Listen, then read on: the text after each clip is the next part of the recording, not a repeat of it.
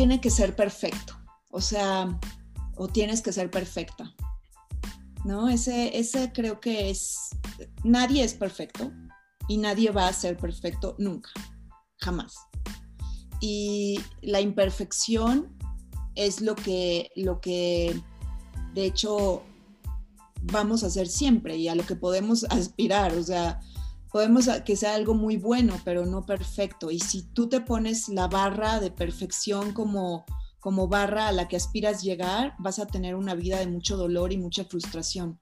Y esto yo lo sé porque yo viví mucho con eso y fue algo que me causó mucho dolor y mucho, mucha preocupación y mucha angustia. Entonces, aprenderte a amarte a ti mismo, no desde una perspectiva narcisista ni ególatra, pero saberte que eres suficiente y que lo que vayas a hacer si le pones tu corazón y tu, todo tu esfuerzo, va a estar bien.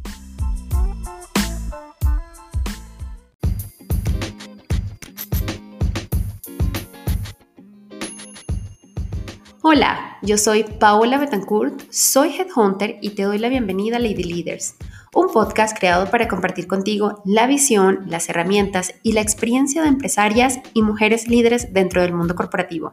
Comenzamos. Si quieres comenzar presentándote, contándonos un poquito sobre ti. Claro que sí. Eh, muchas gracias, Paula, por la invitación.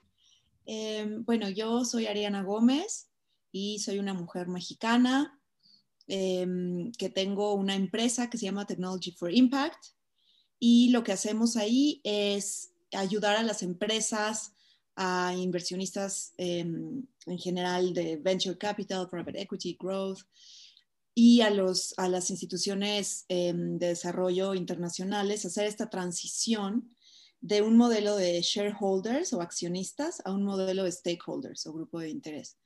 Em, y esto lo hacemos con el soporte de nuestras cinco áreas de expertise, que es innovación em, y disrupción sostenible, liderazgo y estrategia, impacto y sustentabilidad, estudios de, de futuro y prospección de futuro, y tecnologías exponenciales y ética. Entonces, en estas cinco áreas, pues tenemos una red de expertos alrededor del mundo y expertos en residencia. Eh, y a través de eso los llevamos a nuestros clientes en, una, en un proceso de siete pasos para hacer esa transición de un modelo, mentalidad y estrategia enfocada en shareholders, o sea, como era antes, a un modelo, mentalidad, y estrategia enfocado en stakeholders. Y esto porque el mundo lo necesita. Ya no podemos seguir haciendo las cosas como las hacíamos, tanto cómo dirigimos, cómo somos líderes, cómo producimos, cómo consumimos y cómo desechamos los productos que consumimos. Todo eso tiene que cambiar y tenemos que tomar en cuenta a todos los stakeholders, no solo a los accionistas, sino también a las comunidades que afectamos, a nuestros empleados, a, nuestros consumidores y por supuesto que al medio ambiente. Por eso es que lo hacemos. Y mi background es eh, desarrollo internacional. Yo estudié, bueno, ya hace muchos años, eh, una carrera que es PP, que es Filosofía, Política y Economía. Filosofía, política y economía, y ahora en innovación, estrategia, desarrollo de negocio. Ya varian. Cuéntame primero cómo estuvo ese cambio, por qué filosofía, porque también es como, estamos jóvenes, nos encantan todas las cosas y allí somos muy paradójicos en ese sentido, pero ¿por qué, esa carrera? Porque yo decidí desde muy pequeñita, tuve la suerte de desde chiquita saber qué es lo que me apasionaba más y eran dos cosas. Primero fue ayudar al planeta y a los animales. Yo quería ser bióloga marina, salvar a las ballenas. Yo tengo una fascinación por la naturaleza y un amor por la naturaleza enorme, ¿no? Entonces yo decía, hay que proteger los océanos, todo.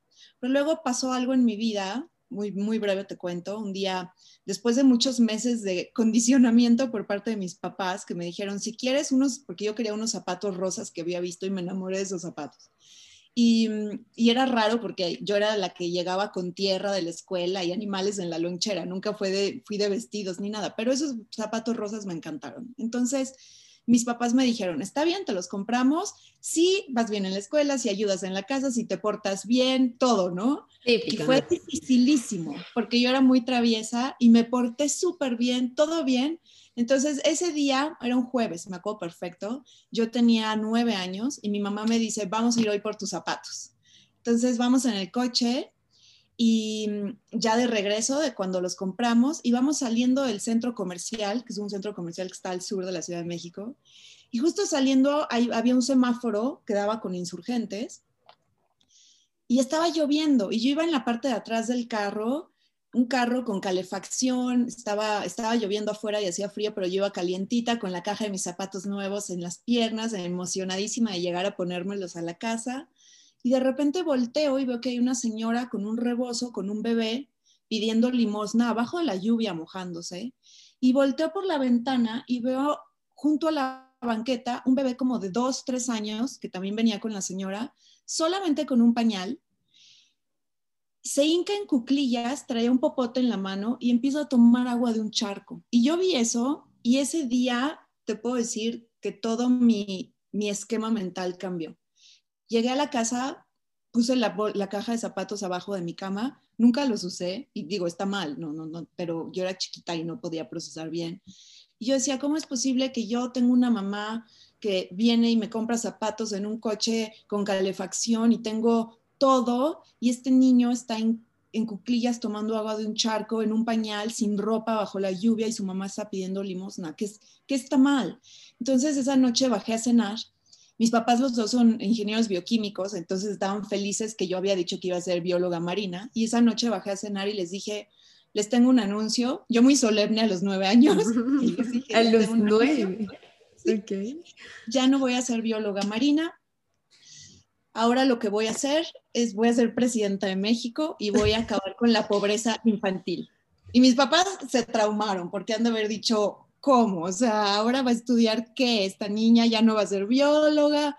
Y, pero se rieron y dijeron muy bien, felicidades. Pasan los años, yo creo que ellos esperaron que, iba a cambiar de opinión y no. Entonces yo decía, ¿por qué pasa esto? Me, me traumé, decía, ¿por qué pasa esto? ¿Por qué como humanidad todavía tenemos personas que toman un bebé agua de un charco? ¿Qué estamos haciendo mal? Entonces yo me quise ir por entender qué es lo que hacemos y por qué hacemos lo que hacemos como sociedad, como humanos. Y me pude haber ido por muchas ramas, estaba psicología, claramente, ni se me ocurrió realmente en ese momento, pero me encantó y me fascinó todo el tema de política, todo el tema de sociología, política social. Y la filosofía para mí siempre ha sido como mi bálsamo. Desde muy niña yo siempre leía mucho, mis papás me inculcaron mucho la lectura, entonces para mí la filosofía, y empecé con mitología griega, que mi papá me contaba, en vez de cuentos, este, cuentos de la mitología griega, y fui creciendo con eso.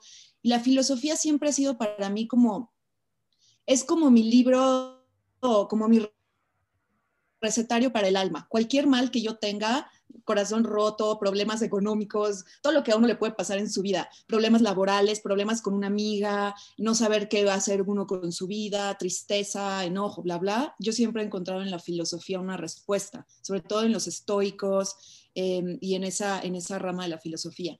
Pero cuando entro a hacer la carrera, primero estudié, o sea, entré a hacer política y ahí me di cuenta que no era lo mío porque aparte estaba estudiando en Inglaterra, entonces política constitucional de Inglaterra, pues no, ni constitución tiene. Uy, qué interesante, exacto. Entonces dije, me encantó esa carrera ya que estaba ahí y me cambié y fue lo mejor que he hecho porque era, tenía sociología, tenía economía, que, que fue mi coco, me peleaba mucho con los economistas, pero hoy en día los quiero mucho, y, y filosofía. Y ya de ahí me fui a hacer una maestría en estudios de desarrollo que cubrían desarrollo ambiental y desarrollo social y económico. Y entonces ese es mi background, ¿no? Como todo este rollo de desarrollo social, ambiental.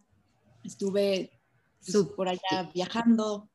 Sí. y ya está, ya entiendo entonces cómo está súper conectado el proyecto de hoy, justamente con, con, con tu pasión, definitivamente. Y se, y se nota la pasión. Oye, pero estuviste un ratito en el mundo corporativo, ¿no? Estuviste en Visa, en Bosch, estuviste en mucho tema de innovación. ¿Innovación, pero en qué sentido? Porque innovación es como una palabra que abarca muchas cosas y a veces la, la asociamos solamente con tecnología, ¿no? Pero, o sea, ¿qué es innovación dentro del mundo de las empresas? Y, y vamos a decirle como, ¿para qué sirve? Pues mira, innovación, la verdad es que significa una cosa distinta, creo que para cada persona y para cada empresa. Entonces, a mí en mi primer trabajo, cuando ya me voy del mundo de desarrollo internacional a irme al mundo corporativo, regreso justo a trabajar, me toca ser Chief Innovation Officer de Gentera, que es el holding de Banco Compartamos. Y me invitan a hacer eso por el background que yo tenía, pero yo no había trabajado en innovación en un corporativo per se. Había sido innovadora en levantar fondos para la fundación en la que estaba, hacer nuevos proyectos, etcétera, pero, y, mucho de estrategia, pero no innovación. Y la verdad es que gracias a, ese trabajo aprendí muchísimo también porque me mandaron a todos lados a capacitarme, a tomar cursos. Me fui a Silicon Valley, que Singularity University, que Institute for Future, que a Londres con, con todo el ecosistema fintech, bla, bla. Entonces aprendí mucho de tecnología, de procesos de innovación, metodologías de innovación. Yo lo que había aprendido antes de eso es que la innovación tiene, yo siempre digo, la innovación tiene un padre y una madre. La madre es la necesidad y el padre es la pasión. ¿A qué me refiero con eso? ¿Tú quieres ver dónde están los innovadores más increíbles del mundo? Vete a los lugares donde mayor necesidad hay. El ser humano, naturalmente, y si uno ve la historia, hemos sido más innovadores cuando más necesidad hemos tenido o cuando hay gran pasión por algo. Claro, o sea, ojo, eh, justamente queda perfecto eh, con lo que estamos pasando hoy, ¿no? Faltan las crisis. Es que yo creo que justamente faltan las crisis para que saquemos realmente eh, lo que hay dentro de nosotros. Exacto. O sea, más allá, y, y, la pasión, como tú dices también. Mira, ¿cómo fue el invento de un avión? Tú tenías un equipo que estaba recibiendo fondos casi que ilimitados por el Instituto Em, el, Smithsonian Institute y no sé cuánto, y, gente muy preparada de todos lados, y por otro lado tenías a los hermanos Wright sin un centavo, pero tenían esa pasión. Entonces, no hay que confundir. Hay gente que dice, pero nosotros no vamos a poder innovar porque no tenemos presupuesto. Error. Y hay quienes tienen presupuesto para aventar para arriba y no logran innovar porque meten muchos procesos, porque tienen una tolerancia a la frustración súper baja, etc. Entonces, hay que entender que hay que tener esa necesidad o esa pasión. Eso llevarlo a una empresa es un reto, porque hay empresas, o sea, una empresa no va a tener una necesidad a menos que esté al borde de, de la bancarrota, pero si les está yendo bien, una empresa exitosa, en hacerles ver que tienen que innovar es difícil a veces. Hoy en día, que ya está esto más, más mainstream, es más fácil, pero hace siete, ocho años, llegar con un equipo, aparte en ese entonces, yo llegué y era la única mujer en el comité ejecutivo, era la única mujer eh, joven, no casada, sin hijos, en una empresa muy conservadora. Entonces, aparte yo llegar con todas esas características y decirles, están en el máximo éxito ahorita, pero ¿qué creen? Tienen que hacer las cosas diferentes. Pues claro que se atacaban de risa, decían, esta loca, ¿quién es? Y hoy en día ves hacia atrás y te das cuenta por qué tenían que haber innovado con mayor agresividad, ¿no? Y, y el costo de no haberlo hecho así. Ahora, ¿qué me refiero a innovar con mayor agresividad?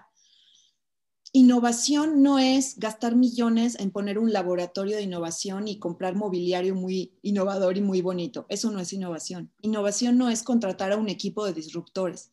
Innovación es tener un proceso en el que tú estás escuchando al mercado, escuchando a tus clientes, a tus clientes actuales y a tus clientes potenciales, o sea, las nuevas generaciones, por ejemplo, y tienes la oreja ahí, escuchándolos a ellos, no que te diga las personas qué dijeron, que tú salgas y los escuches, que tú veas dónde les duele, que te sepas de memoria el viaje o el journey del usuario, cómo interactúan con nuestra empresa, qué les preocupa, qué les gusta. Hoy en día te diría incluso, y con nuestros clientes así lo hacemos, ¿Qué les apasiona? ¿Qué preocupaciones tienen políticas, sociales, ambientales? Porque ahora las empresas tienen que tomar una postura ahí también.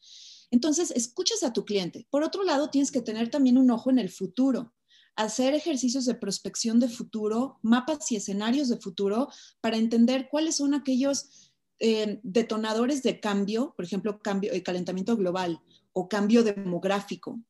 Y eso cómo o qué zonas de impacto va a haber y cómo esas dos cosas chocan y ahí a tu empresa o a tu sector cómo le va a afectar. Si tú no estás haciendo ejercicios de prospección, pues ya vas muy tarde a la fiesta y probablemente te va a caer un golpe y no vas a saber ni de dónde te, salió. Entonces, escuchas al cliente, ves hacia el futuro y luego aquí está el chiste también. ¿Qué haces con eso? Y ahí nosotros tenemos un modelo que le llamamos 3M, que es muy sencillo, que es mentalidad, metabolismo y moral. Y aquí el metabolismo se refiere a eso. Si ya te, o sea, si ya escuchaste al cliente y te dijo, no me gusta que me hagas, por decirte algo, ¿no? Eh, si es un servicio financiero, no me gusta que me hagas eh, pagar los últimos de mes. A mí me gusta tener opción de dos fechas al mes de pago. Si ya te está diciendo ese cliente y tú no haces nada, y, y por otro lado, en los ejercicios de prospección ya te están diciendo que en el futuro los clientes van a poder personalizar las fechas de pago. Y con esas dos insights o esa información que te está llegando, tú no haces nada, significa que tienes un metabolismo lento organizacional, es decir, que escuchas información y no haces nada. Entonces, eso es como para mí el principio número uno de la innovación. Escuchar, entender qué viene y hacer algo al respecto. Y por eso a muchas empresas y a muchos gobiernos el coronavirus y la crisis en la que estamos les cayó de sorpresa. Y muchos dicen, fue un cisne negro. Perdón, pero no fue un cisne negro. Porque todo el mundo sabía que esto podía pasar, pero nadie hizo nada al respecto, muy pocas personas o gobiernos. Claro, o sea, imagínate, es que lo vemos en película. Me acuerdo que justo como una semana antes, te lo juro, había visto Contagio, no sé si viste esa película, y era como surreal, y yo decía, ¿te imaginas una cosa así? Y a la, o sea, me acuerdo que una semana de, porque justo estaba como toda la cuestión allá en Europa y se decía, no sé qué, yo decía, ay, es que México, quién sabe si llegué aquí, pero aparte como que no lo visualizaba. Y mm, es que a veces lo vemos, vemos las cosas como muy surreal, es como, o lo subestimamos, exacto, decimos, mm, no creo, y estaría muy raro. Entonces, cuando, lo tenemos cuando tenemos el problema encima, es como, e, es, lo que tú dices, ¿qué, qué pasó con, con los insights que veníamos teniendo? para prevenir ciertas cosas en el futuro. ¿No? Y, solo para terminar el tema de la innovación, una vez que ya esto lo haces y ya tienes esa, ese ritmo, ese metabolismo más acelerado para recibo información y hago algo al respecto con esa información. Si ya mi cliente me está diciendo esto no me gusta, eso ya es una alarma. Y si ya el futuro te está diciendo y en el futuro va a ser personalizado, ya es una alarma. Tienes que hacer algo al respecto. Pero además, el tema de mentalidad y moral. ¿A qué me refiero con eso? Moral, nosotros lo tomamos más por tema de ética. Tienes que hacer las cosas de una forma ética con todos los stakeholders, con el medio ambiente, con las comunidades que atiendes, con tus empleados, con tus clientes, pero también ética desde un punto de vista de tecnología, sobre todo ahora que estamos usando casi todos en el mundo ya inteligencia artificial tienes que ser ético, tienes que asegurarte que tu inteligencia artificial no está generando discriminación o sesgo contra ciertos grupos o minorías. Entonces a eso nos referimos con moral. Y mentalidad es tener una mentalidad innovadora, tener una mentalidad hacia adelante. Y ahí los líderes a veces tienen un poco de problema de cambiar mentalidades antiguas, de modelos antiguos, para tener una mentalidad pro innovación, fracaso, prueba, prueba y error, y eso es un tema importantísimo ya para terminar. Ya que tienes todo esto, y un metabolismo más acelerado, tienes que tener pruebas de concepto y productos mínimos viables constantemente. Tienes que estar iterando cosas. Y ahí, en mi experiencia, a los corporativos les cuesta mucho trabajo, porque están acostumbrados a hacer pilotos mucho más grandes, mucho más caros, y esta, estos ciclos de iteraciones rápidas, pruebas pequeñas, bien contenidas, muy bajo riesgo, como que les cuesta, pero si tú no tienes un portafolio de pruebas de concepto y de productos mínimos viable, perdón, pero no estás innovando. Es la realidad. Entonces, es muy sencilla la fórmula, pero requiere cambios mentales, cambios de metabolismo organizacional, lograrlo. Y es fácil una vez que ya entras en ese proceso, pero para mí eso es la clave de la innovación real. Oye, pero y justo ahorita diste como varias razones del por qué no, porque hasta me hace pensar, yo, mm, o sea, mm, no todas, yo diría, todas las operaciones, digo, grandes o medianamente grandes deberían tener como justamente un área de innovación. Y créeme que es muy raro que exista incluso un departamento, un área de estrategia e innovación. Em, y justo Geniclo decías, pero ¿por qué? ¿Será por un tema de presupuesto? O más bien porque estamos en el rush del día a día, ¿sabes? Es como apagando fuegos momentáneos, apagando fuego momentáneo, apagando fuego momentáneo, y nos quitan la visualización del futuro o justamente la proyección hacia dónde va la compañía. ¿Crees que es un poquito de eso o, cómo lo ves? Sí, creo que es un poquito de eso y también es un poco... Em, innovar es un campo que a muchas personas, sobre todo las que son muy estructuradas y les gusta saber cuál es el siguiente paso exactamente, les genera miedo, tal cual. Tú eres alguien que puede ser exitoso y que tal vez, sobre todo hablando de ejecutivos y, directivos que tienen muchos años haciendo algo, imagínate que tú compraste tu primer casa o tu casa, pusiste, o sea, mandaste a tus hijos a la universidad haciendo algo que sabes hacer muy bien y tienes haciendo hace muchos años. Y ahora de repente empiezas a entender o alguien viene y te dice que tienes que hacer las cosas radicalmente diferentes. Hay un miedo ahí, porque somos seres humanos, que puedas pensar, no, pero ¿qué tal que en esto nuevo yo no soy bueno? ¿Qué tal que yo no sé hacerlo? ¿Qué tal que hay alguien mejor? Entonces hay una resistencia natural al cambio.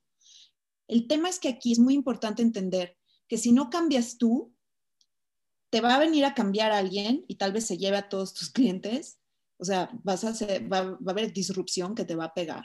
Y qué mejor que generar la disrupción tú mismo, ¿no?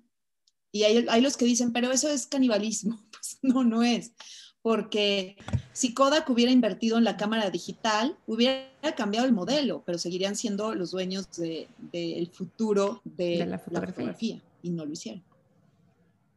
Sí, lo mismo pasa con Blockbuster, lo mismo pasa con todas estas empresas, el, ¿cómo se llama? El, las diferencias que, que, colocan.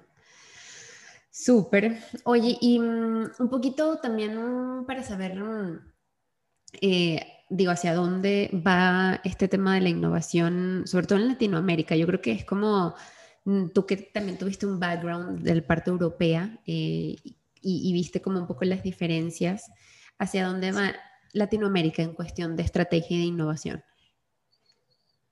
En Latinoamérica, como lo veo yo, em, bueno, es que hay un antes y un después de la crisis de la pandemia, obviamente, también, ¿no? Eso sí. Pero sí, antes de la crisis te diría que yo veía al mercado latinoamericano ya muy subido al tren de la innovación. Se tardó un poco más en llegar, pero ya estaban a bordo, digamos, ¿no?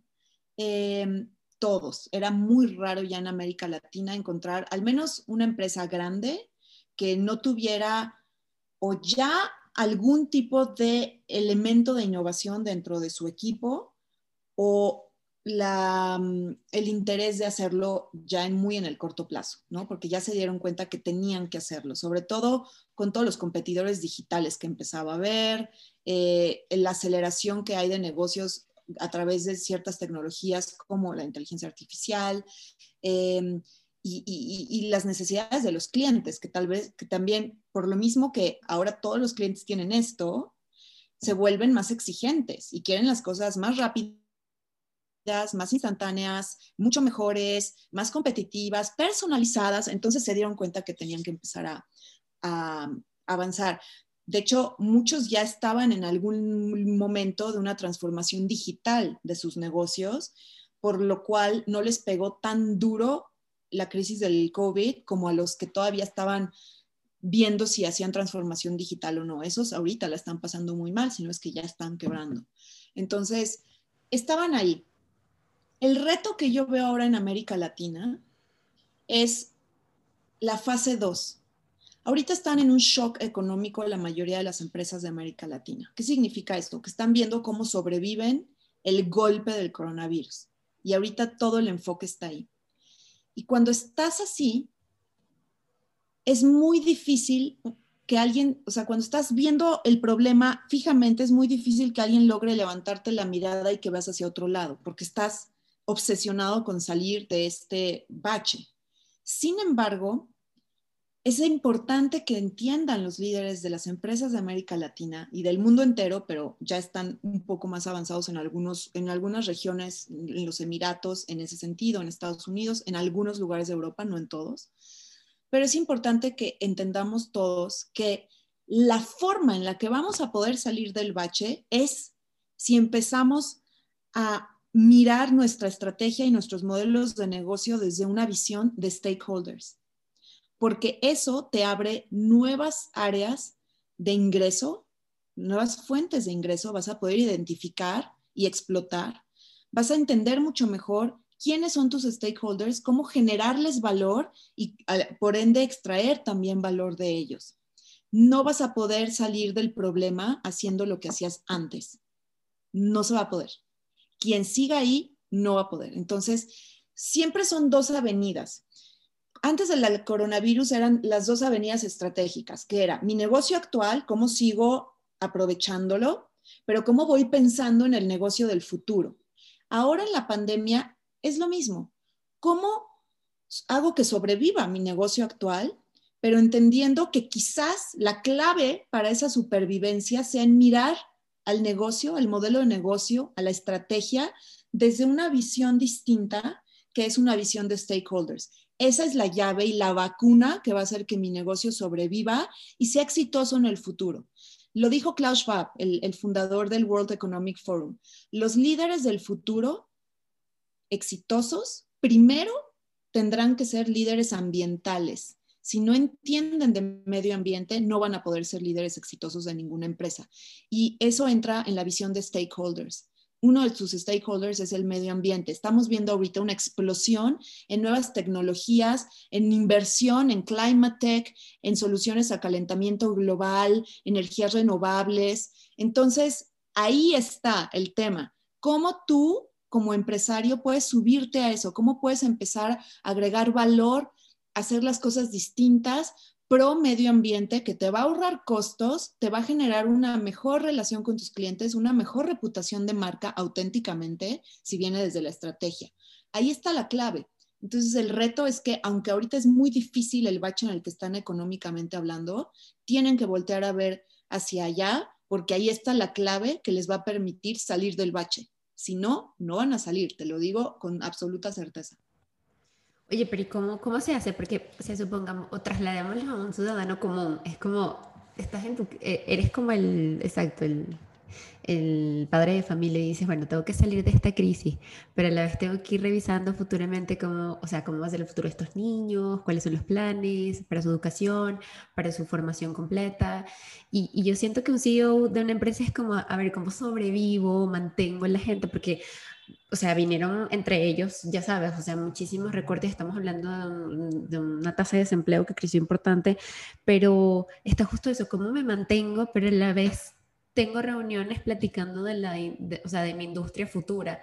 Em, ¿Cuáles son como tus tips, como tu paso a paso? Es como, ¿cuál sería como tu mejor consejo? Mira, siéntate, este es, este es el modelo de planear, este es el modelo de eh, visualizar y, y, en, en, el, en el presente enfócate en esto, pero esto no es importante. O sea, cómo, de, manera más criollita, o sea, como de más de, lenguaje de pueblo, o sea, cómo, cómo visualizamos eso, cómo hacemos para jugar las dos pelotitas al mismo tiempo. Mira, em, lo voy a traducir tal cual, porque nosotros tenemos justo un programa que es ese proceso, ¿no? Es un, es un programa de siete pasos para hacer todo ese proceso del modelo shareholder a stakeholder. La primera parte es entender es muy sencillo, es estrategia. ¿Dónde estamos ahorita? ¿Dónde está parado el negocio? ¿Cómo está ahorita este contexto? O sea, queremos ir de A a B. Entonces, primero hay que entender qué es A. ¿Dónde estamos? ¿Cómo está la situación? ¿Cómo están nuestros números? ¿Cómo está nuestro equipo? ¿Cómo está el mercado? ¿Qué dicen nuestros clientes? ¿Por qué se fueron o por qué llegaron? Etcétera. O sea, ver el contexto, ¿no? Es como, si, si algo pasa, si te caes, si te pegas muy fuerte, primero como que te paras y ver, ¿qué pasó? ¿No? ¿Qué pasó? ¿De dónde, dónde me pegué? ¿Dónde me duele? ¿Me puedo parar? ¿Me puedo mover? No, tal cual. Entonces, es entender el contexto de A, de donde estamos ahorita. Luego hay que entender también un poco B qué es lo, a dónde queremos llegar. En un corto plazo B es supervivencia, queremos que no quiebre la empresa. Entonces, otra vez, ¿qué está pasando? ¿no? ¿Qué productos, si vendemos productos, por decir algo, qué productos son los que mayor venta nos están generando, cuáles son los que no? O sea, hay mucho, digamos que en un tablero, en un dashboard, puedes mover muchas cosas.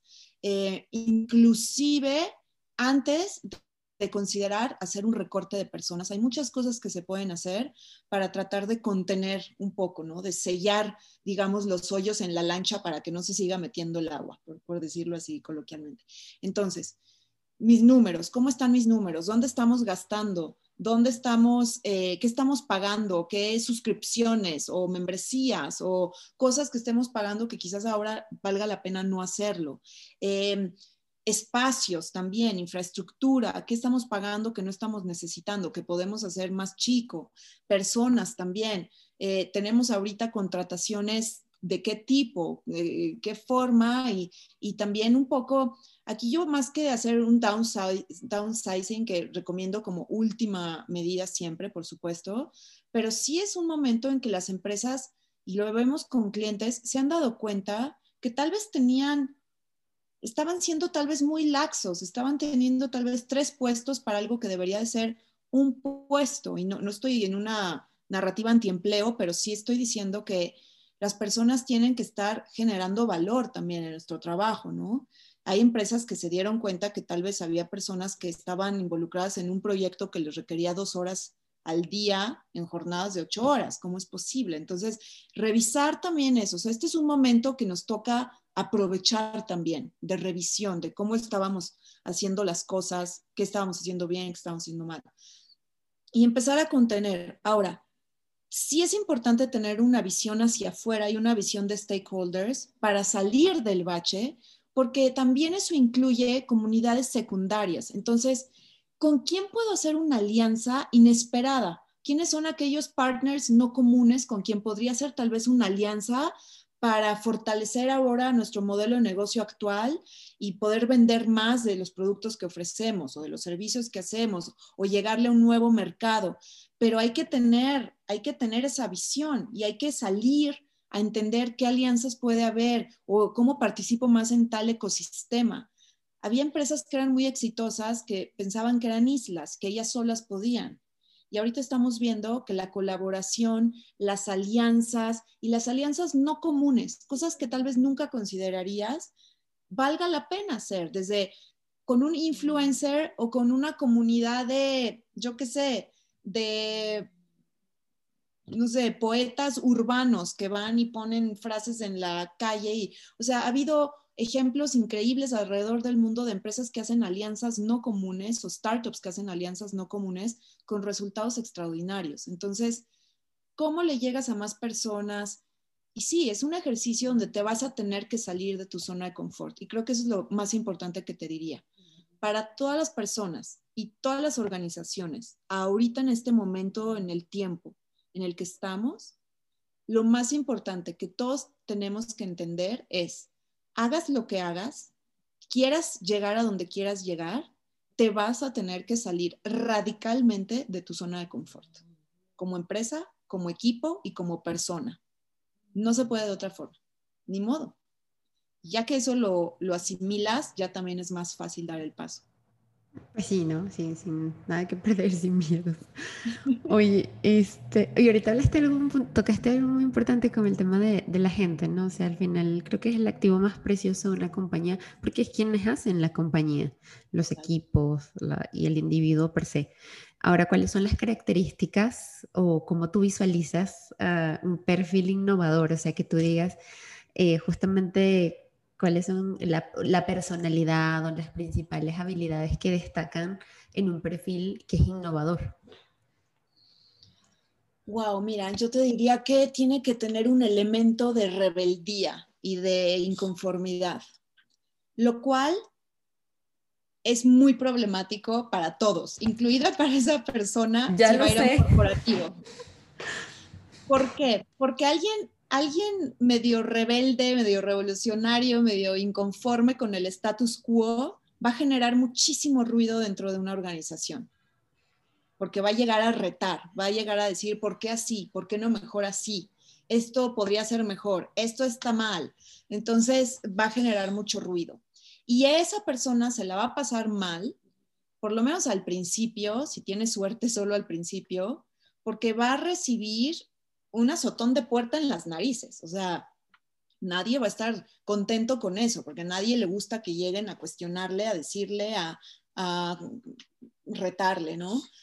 Pero eso es importante y las organizaciones necesitan incentivar ese tipo de comportamiento y darle un espacio de, un, un, margen de maniobra y también un espacio intelectual y creativo para que le puedan decir, ok, ¿qué propones? Y no decirle, no, no es cierto, sino, ok, ¿qué propones? Tienes un espacio para hacer pruebas, para, para tratar de cambiar las cosas, pero no, no rechazarlo de entrada. Porque si eso hacen las organizaciones, entonces ¿para qué lo contrataron? Si lo que quieren es convertirlo a una, a una persona que está alineada al status quo, entonces no vale la pena, es un gasto innecesario.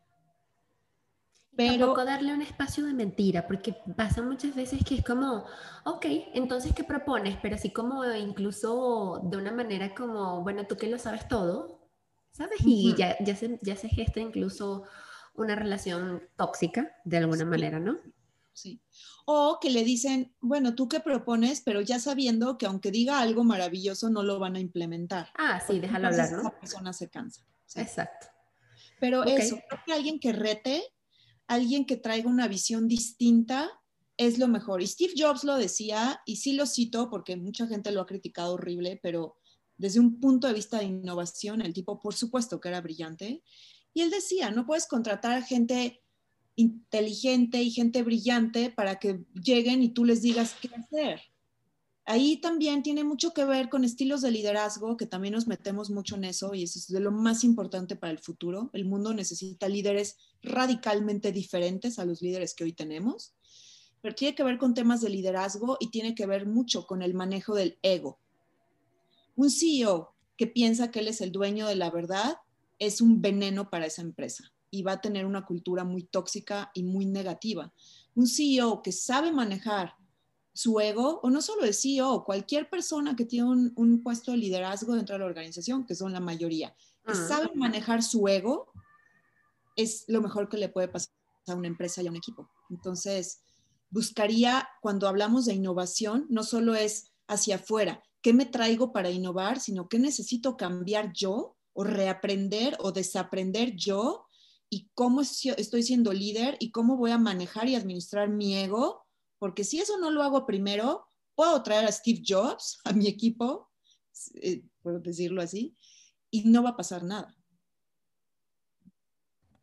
Totalmente. Oye, pero ¿y cómo, o sea, cómo también diferenciamos? Porque dices, bueno, alguien que rete, alguien que sea rebelde, y te entiendo como lo, lo, expresas en temas de rebeldía, pero ¿qué pasa cuando nos enfrentamos también, o cómo diferenciamos que no sea un perfil egocéntrico o un perfil, em, o sea, que simplemente quiere hacer las cosas así porque siempre las has hecho así, o, o una cuestión de simplemente retar porque no le gusta algo eh, y no es que ve la mejoría.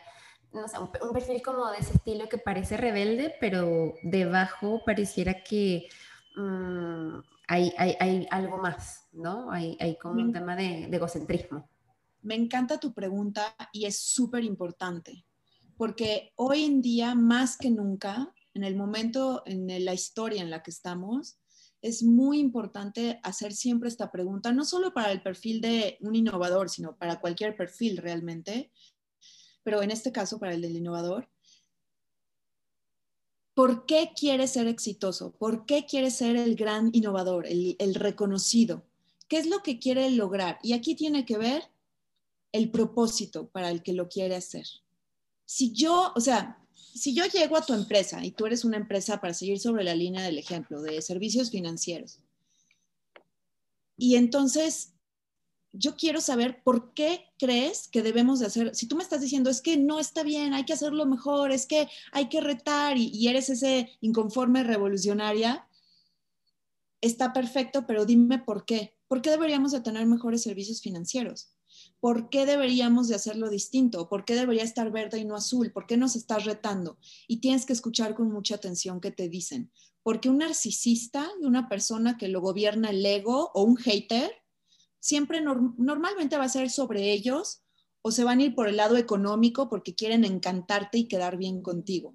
Tú quieres escoger a las personas y en el futuro eso va a ser, o sea, es la mejor vacuna que seguro de vida que le puedes dar a tu empresa, contratar a estas personas porque tienen un propósito mayor.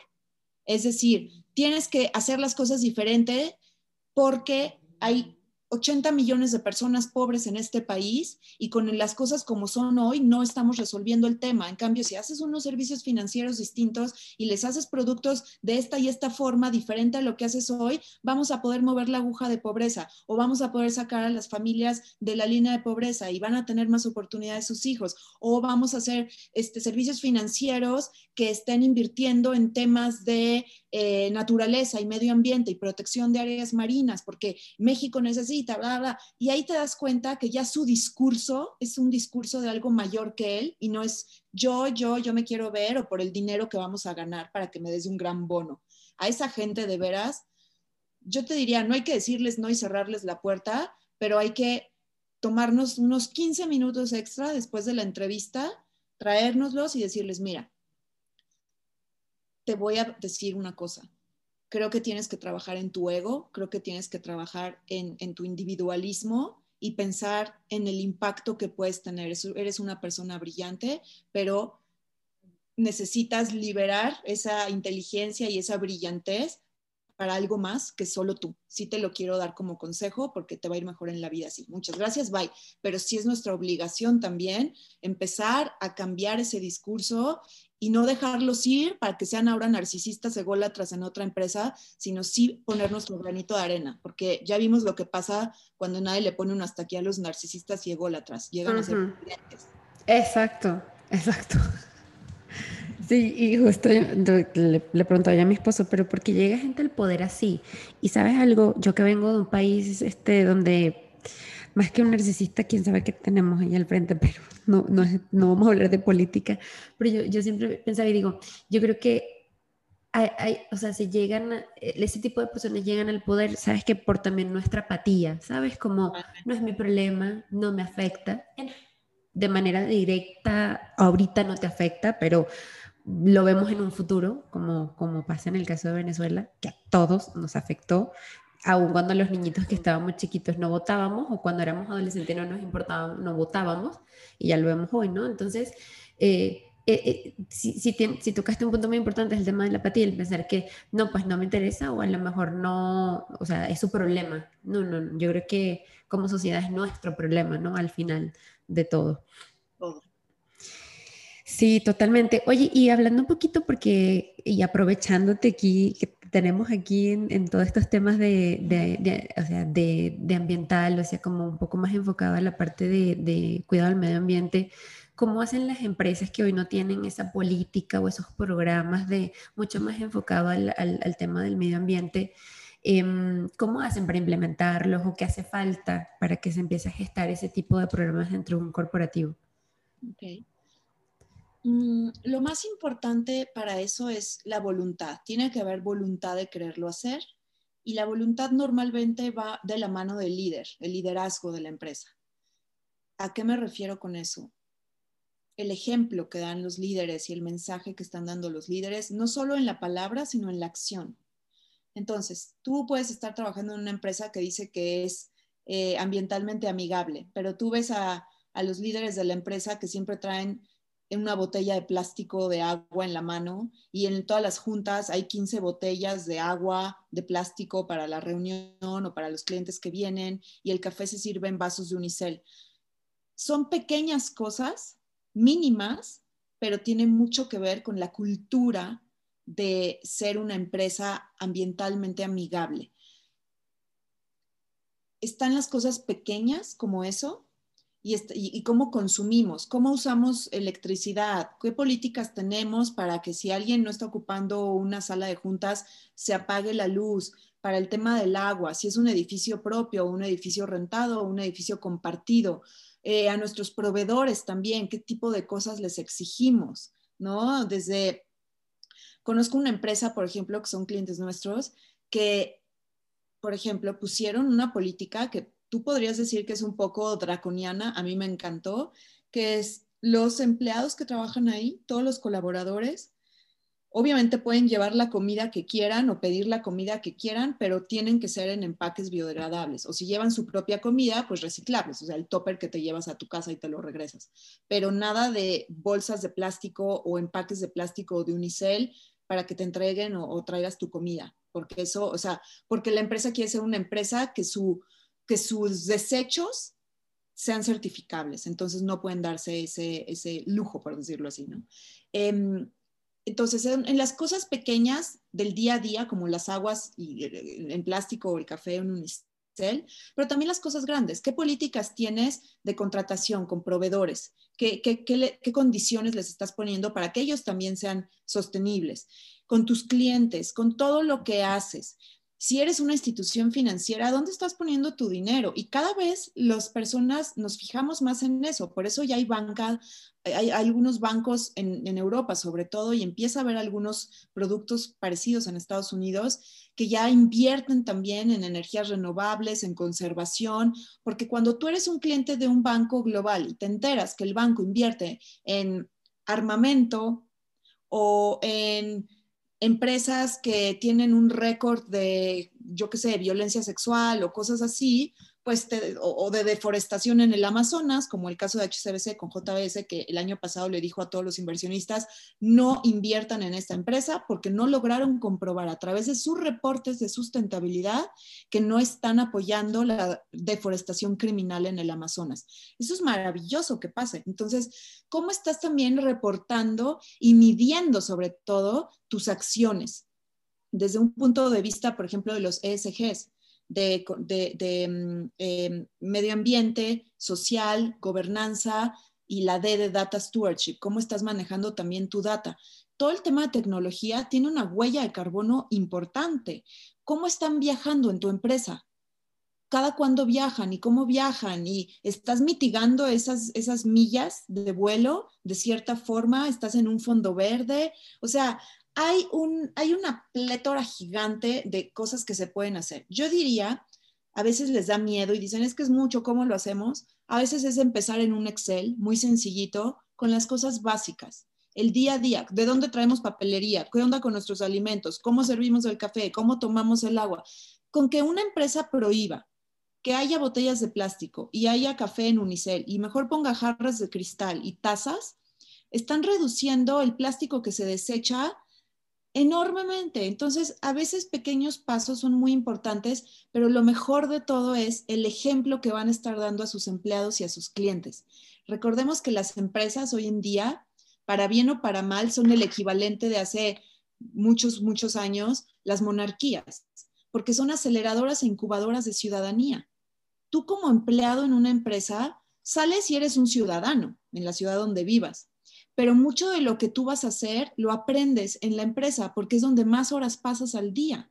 Entonces, más le vale a la empresa que esté dando un ejemplo bueno a sus empleados, a sus colaboradores, a sus proveedores y a sus clientes, porque si no están fallando garrafalmente como está muy bien como siguiente paso empezar a medir a través, por ejemplo, del esquema de SGDs, eh, ver cómo le pegamos a los objetivos de desarrollo de la ONU, todo eso está muy bien. Pero si quieres ser una empresa realmente punta de lanza, tienes que ir además un paso más allá. Y es desde mi liderazgo qué ejemplo estoy dando en las cosas pequeñas también, como lo que dices de las botellas de plástico. Y la otra es ir un paso más allá y entender que los ESGDs no son suficientes y que no se convierta en una, en una cortina de humo un poco, decir ya lo tengo y ya somos. No, no, no estamos enfrentándonos a la mayor crisis en la historia de la humanidad, que es el calentamiento global. Si creemos que el COVID es, esta es, este es el, el, ¿cómo le llaman? El dress rehearsal de la crisis madre que se nos viene con el calentamiento global. Entonces, no es suficiente los ESGs y decir, ya, palomita, ya lo hice. No, no. Tienes que ir un paso más allá. Tú como empresario y tu empresa, ¿cómo puedes mitigar el calentamiento global desde tu estrategia y tu operación. quien haga eso va a ser el adorado de los clientes, el adorado del mercado, el adorado de los inversionistas y realmente se va a posicionar mucho mejor si es de una forma auténtica que lo hagan. Entonces, hay que empezar por ahí también. Hay que acelerarle al tema ambiental. Más que empezar, exacto, acelerarle. Justamente. Oye, y un poquito hablando ahora más de ti, Ariana, cuéntanos un poco em, este, este proyecto que tienes y, del cual ya sabemos de la pasión por la que nace con toda la propiedad que nos has hablado y, se nota la, la pasión justamente. Em, cuéntanos un poquito más hacia dónde Ariana en el futuro, qué se pretende lograr qué, o, cuál es tu meta eh, final con, con, con, tu proyecto, eh, hacia dónde va justamente.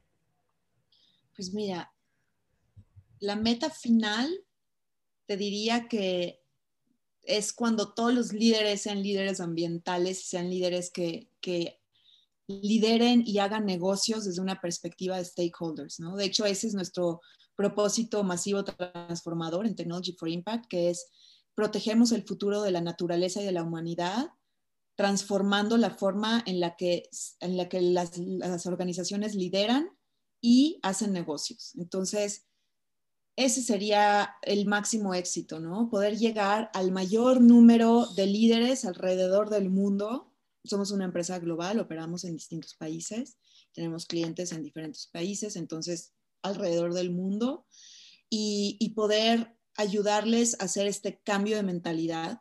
Y no solo es un cambio de mentalidad desde una perspectiva de negocio, eso es muy importante y lo hacemos y entendemos que los negocios son negocios, pero también desde una perspectiva humana. Hay que empezar a cambiar la forma en la que lideramos. Lideramos de una forma y con conceptos tanto económicos como de management, como de, económicos del siglo pasado realmente. Es momento de cambiar la forma de liderar, meter elementos femeninos en la forma en la que lideramos. Y no me refiero a un tema de que haya más mujeres. Obviamente, queremos que haya más mujeres también, porque cuando hay más mujeres, las cosas son mejores para todos, ¿no? Porque es diverso, la diversidad siempre es mejor. Entonces, obvio, pero no me refiero a eso, sino al estilo de liderazgo.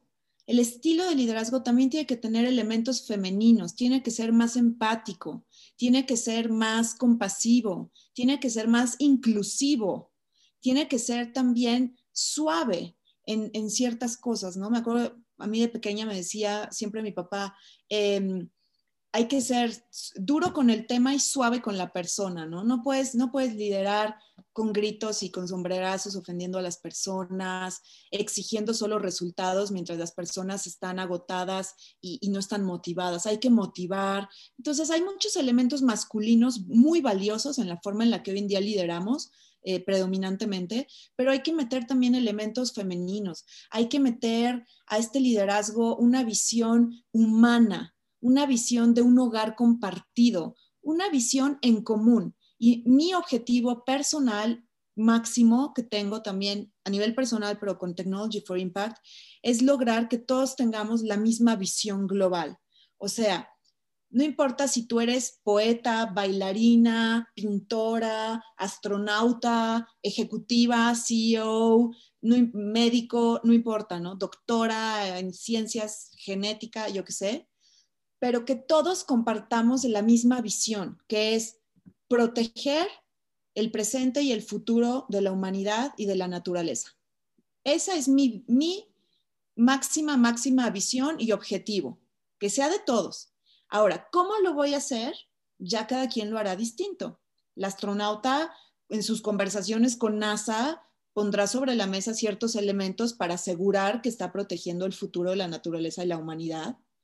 Eh, la doctora en genética lo hará a su forma, la poeta, la escritora y la ejecutiva CEO igual, pero que compartamos eso, porque mientras no entendamos que compartimos un mismo hogar y que si prendes fuego en un lado le va a afectar al otro, nos vamos a estar dando contra la pared y el planeta ya no aguanta que nos demos tanto contra la pared. Y nuestro futuro depende del bienestar de la naturaleza y del bienestar de las personas, pero aquí quiero hacer énfasis, el bienestar de la naturaleza. América Latina es la región que más especies está perdiendo y se están extinguiendo a un ritmo preocupantísimo que cualquier otra región del mundo. Los líderes de América Latina tienen que sacar la casta, tienen que sacar la casta por el continente, por el tema político, por el tema social y sobre todo por el tema ambiental. Ya aprendimos que nuestra apatía nos cuesta muy caro y tú lo comentabas ahora y, tienes un ejemplo muy cercano, pero lo estamos viviendo en muchos otros lados. No porque tú seas una persona que tengas privilegio, significa que no tengas que no tengamos que salir a la calle a marchar para exigir que haya salud pública o educación pública de calidad. Pero aquí la pregunta es ¿cuándo lo hemos hecho? Realmente nunca, la mayoría de las personas nunca, porque vivimos en nuestra torre de marfil o nuestra burbuja de privilegio. Y el problema es que en nuestros países, en América Latina, la mayoría de las personas sí lo sufren y les hemos dado nuestra, la espalda, no hemos sido solidarios con ellos. Entonces tenemos que romper esa barrera de apatía y de privilegio en el que vivimos los, los latinoamericanos y como líderes latinoamericanos sacar la casta y tenemos que hacer lo mismo por el medio ambiente, porque si no van a seguir llegando gobiernos populistas que solo están ahí por destruir y no por construir y por dividir y no por unir. Y no podemos permitirlo. O sea, no podemos perder la riqueza eh, ambiental que tenemos, nuestros arrecifes, nuestros, o sea, nuestros manglares, nuestras selvas. América Latina es una mina de oro ambientalmente hablando y se nos está yendo como agua entre los dedos porque no estamos haciendo nada. Y no solamente es pobres animalitos, no, no. El calentamiento global y la crisis de desertificación, de extinción de especies, va a tener un impacto económico sin precedentes. Si crees que COVID fue un problema, espérate a eso. Entonces, hay que empezar a actuar ya, no solo desde negocio, sino desde saber qué es lo correcto y lo que tenemos que hacer en este momento de la vida. Ese es el gran llamado a nuestra generación y a los líderes del mundo, pero especialmente los latinoamericanos tenemos que sacar la casta porque no podemos permitir que bajo nuestro mando esto suceda, porque entonces es nuestra responsabilidad. Y eso tiene que estar clarísimo. Entonces, digo, perdón que me pongo tan, tan solemne con esto, pero... No, esto es genial, dice, nota... exacto. Se nota la pasión y, y, justo la, la motivación, ¿no? Sí. Buenísimo. Ari, em, un poquito para ir también como concluyendo, eh, ¿cuáles han sido, y, yo creo que ya, ya sé por dónde va a ir, pero ¿cuáles han sido tus dos, los mejores dos consejos que te han dado? Bueno, sin duda uno fue, y me lo dio mi papá también, es... Siempre viene como de la familia, ¿no? Como de mamá, papá. Conecta el cerebro a la boca antes de hablar. Y ese creo que es uno de los mejores, si no el mejor. Y sobre todo hoy en día, en la época de redes sociales, creo que es muy importante que todos conectemos el cerebro a la boca antes de hablar. Y yo diría, y el corazón también, porque luego hay gente, y todos hemos, lo hemos hecho, pero que juzgamos o que atacamos o criticamos sin saber. Uno no debe, yo siempre creo que la, especie humana ya estamos en un nivel más elevado y ya creo que de veras es de subespecie criticar y juzgar a otros. O sea, ya es de subespecie, ya no debe de ser, porque no puedes juzgar a nadie porque no has caminado en sus zapatos, no sabes qué ha vivido, de dónde viene, qué ha sufrido, qué le pasó ayer o qué le pasó antes de entrar a esta reunión. Entonces no podemos juzgar y por eso siempre es bueno conectar la cabeza y el corazón a la boca antes, antes de hablar. Y el otro consejo que me han dado muy, muy, muy valioso, te diría que es em, un, profesor en la carrera, el, día que me fui a despedir, que ya habíamos terminado, em, me dijo, sé muy exitosa. Y yo me quedé así como, gracias, ¿no? Y se dio cuenta en mi cara que, que no entendí bien qué onda. entonces regresó y me tocó por el hombro y me dijo, ¿sí me entendiste qué te quise decir? Me dijo, acuérdate que el éxito es la felicidad. Y la felicidad te va a dar, o sea, lo que te va a dar felicidad es que construyas una vida buena para ti y una vida buena para los que están a tu alrededor. Y para mí ese es el mejor consejo porque aparte se alinea mucho a, a mis valores y a lo que yo quiero, ¿no? Yo quiero dejar el mundo mejor de como lo encontré y eso me hace feliz. A mí me hace feliz poder transformar la mentalidad de una persona que quizás solamente veía por el negocio o por sí misma y empieza a considerar a los demás o al medio ambiente. Eso, bueno, eso ya es la lotería para mí, si logro ayudar a las personas a cambiar ahí su mentalidad. Entonces, ese consejo de ser feliz, labrándose una vida de la que uno se sienta orgulloso, que incluya el poder impactar a las demás personas y al medio ambiente en este caso, me parece genial, porque eso es realmente a lo que venimos, poder también ayudar a los demás. Si no, ¿para qué estamos aquí? Nuestra, nuestro paso por este mundo es tan corto y tan insignificante comparado con, con la historia de la humanidad y el universo, que a veces hay que salirnos un poquito de nosotros mismos y del ego y de cuántos likes y cuántos followers o lo que sea, o qué título tienes, y más bien medirte qué vidas has tocado, a quién les ha ayudado a pensar diferente y tú cómo te estás labrando para también ser mejor cada día. Yo creo que con eso podemos dormir muy bien y cuando nos toque irnos, irnos con una sonrisa. Wow, totalmente, totalmente. Oye, y dos consejos que, que, más que, porque yo siempre digo, bueno, tus dos peores consejos, pero más allá de eso, dos consejos que dijiste, esto no, no está acorde a mis valores o son malos consejos para un individuo. Ok, el primero es, em, el primero es, tiene que ser perfecto, o sea, o tienes que ser perfecta. ¿no? Ese, ese creo que es, nadie es perfecto y nadie va a ser perfecto nunca, jamás. Y la imperfección es lo que, lo que de hecho vamos a hacer siempre y a lo que podemos aspirar, o sea, podemos que sea algo muy bueno, pero no perfecto. Y si tú te pones la barra de perfección como como barra a la que aspiras llegar, vas a tener una vida de mucho dolor y mucha frustración. Y esto yo lo sé porque yo viví mucho con eso y fue algo que me causó mucho dolor y mucho, mucha preocupación y mucha angustia. Entonces, aprenderte a amarte a ti mismo, no desde una perspectiva narcisista ni ególatra, pero saberte que eres suficiente y que lo que vayas a hacer, si le pones tu corazón y tu, todo tu esfuerzo, va a estar bien, creo que eso es. O sea, aspirar a la perfección es una estupidez.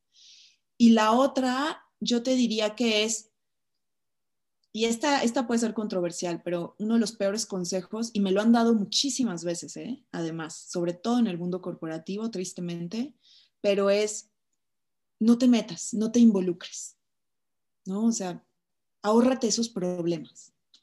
Y para mí, ese es un pésimo consejo, porque eso le hace daño a la organización al trabajo, a las personas y a uno mismo, porque nos convierte en zombies tibios y pusilánimes. Y lo que menos necesita este mundo es gente tibia y pusilánime, apática, que se voltea al otro lado cuando está viendo una injusticia o algo que está mal o está escuchando una mentira.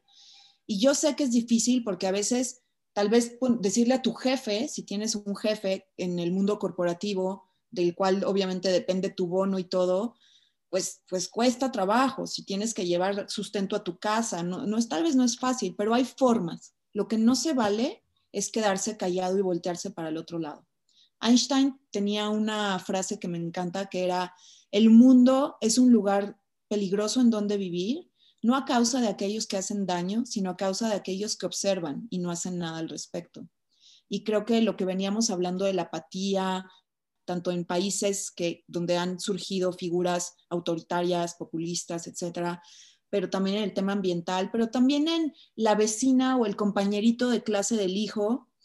No nos podemos quedar callados, no podemos. Si estás en una conversación o en una reunión con amigas y alguna de ellas dice, es que fulanita es una zorra, no te puedes reír, no te puedes quedar callada, aunque sea la anfitriona. Tienes que decir, oye, no está bien que te expreses así otra mujer esas cosas ya no hay que tolerarlas en nuestro grupo. ¿Qué les parece? O en la, oficina, si alguien dice un comentario así.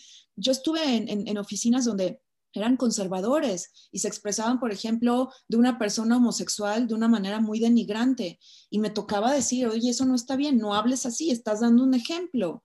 Y claro, no fui la más popular, ¿no? En ese momento, pero quedarse callado es un cáncer que te va calando.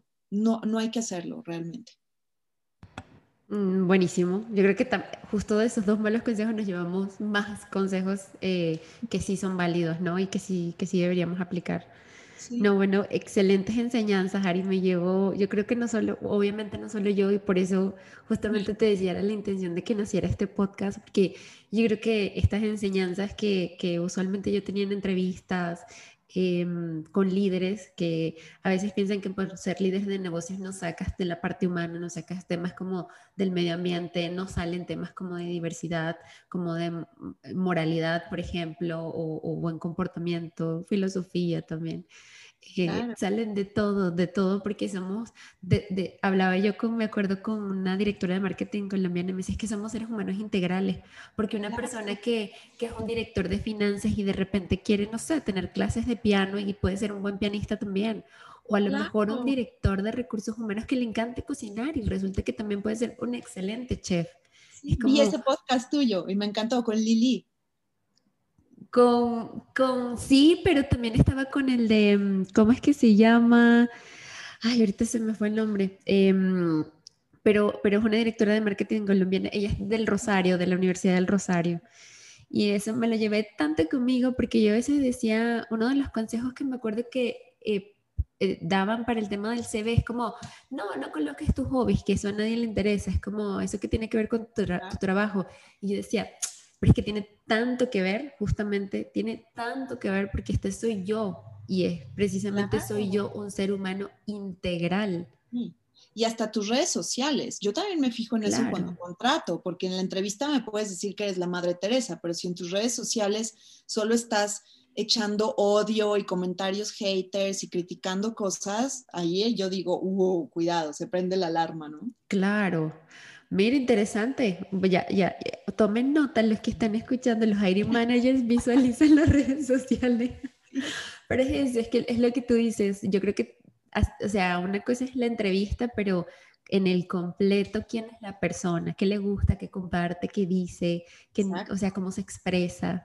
Hasta a quién sigue y a quién les da like. Ajá, eso también. Buenísimo. Entonces, Ari, muchísimas gracias por acompañarnos.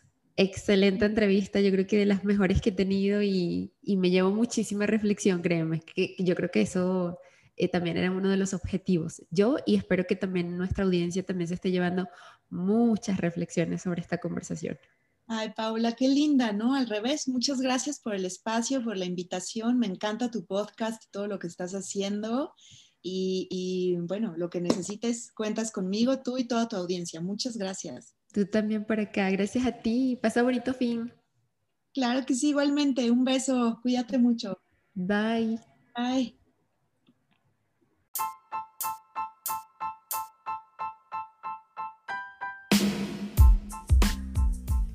Como siempre, muchísimas gracias por llegar hasta el final de este episodio. Recuerda que si te gustó y encontraste contenido de valor en él, compártelo con tus amigos, con tus familiares o con aquella persona que de repente pensaste y dijiste esto le puede aportar muchísimo para eh, despejar sus dudas o animarse a hacer lo que esa persona está buscando hacer. Em, como siempre, puedes seguirme a través de mi cuenta de Instagram, arroba soy Paola Betancourt, incluso en LinkedIn estoy como Paola Betancourt. Y em, nuevamente gracias, nos vemos en el siguiente episodio.